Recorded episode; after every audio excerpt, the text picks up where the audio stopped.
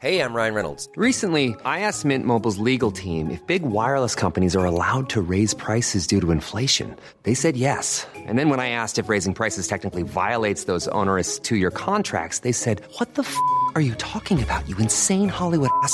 So to recap, we're cutting the price of Mint Unlimited from $30 a month to just $15 a month. Give it a try at mintmobile.com slash switch. $45 up front for three months plus taxes and fees. Promo rate for new customers for limited time. Unlimited more than 40 gigabytes per month. Slows. Full terms at mintmobile.com.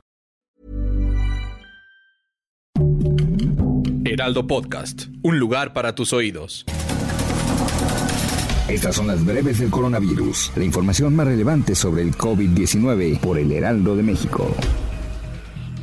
México registra este lunes 21 de febrero 98 nuevos fallecimientos y 4.832 contagios por COVID-19, con lo que acumula 5.418.257 casos y 315.786 muertes.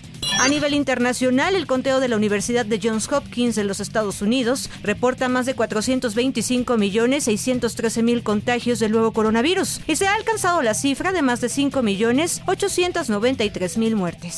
El Instituto Mexicano del Seguro Social dio a conocer que se suspenderán las funciones de la herramienta digital Permiso COVID 3.0, la cual terminará de operar este martes 22 de febrero. De acuerdo con la autoridad, esto se debe a que los contagios, así como las hospitalizaciones por coronavirus han disminuido durante las últimas semanas. La Universidad Nacional Autónoma de México dio a conocer que se buscará mantener las clases presenciales, así como incrementarlas gradualmente, esto después del descenso de los contagios y la dispersión de la ola actual.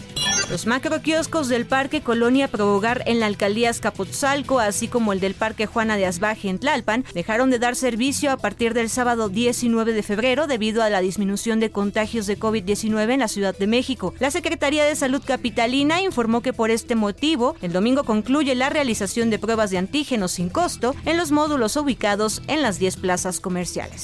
Pese a que se han dado defunciones entre menores de edad por coronavirus, la diputada federal de Morena en Tamaulipas, Blanca Narro, pidió a los padres de familia tener paciencia y esperar para vacunas destinadas para infantes de 5 años en adelante. Actualmente solo se puede para mayores de 14 años. El Consejo Mundial de Viaje y Turismo cree que para 2022 este sector en América Latina dejará alrededor de 233 mil millones de dólares. Esto sería un aumento del 48% en comparación con 2020. La recuperación dependerá de la flexibilización de las restricciones del viaje y los avances en la vacunación.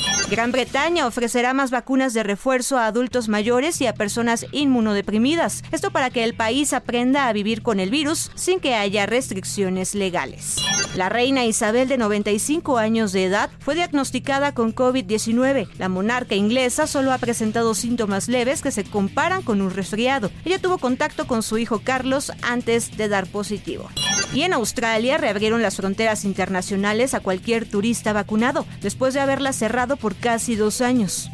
Boris Johnson, el ministro de Gran Bretaña, anunció que se quitarán las restricciones impuestas por la pandemia, entre ellas el aislarse después de ser contagiado por el virus. Para más información sobre el coronavirus, visita nuestra página web www.heraldodemexico.com.mx y consulta el micrositio con la cobertura especial.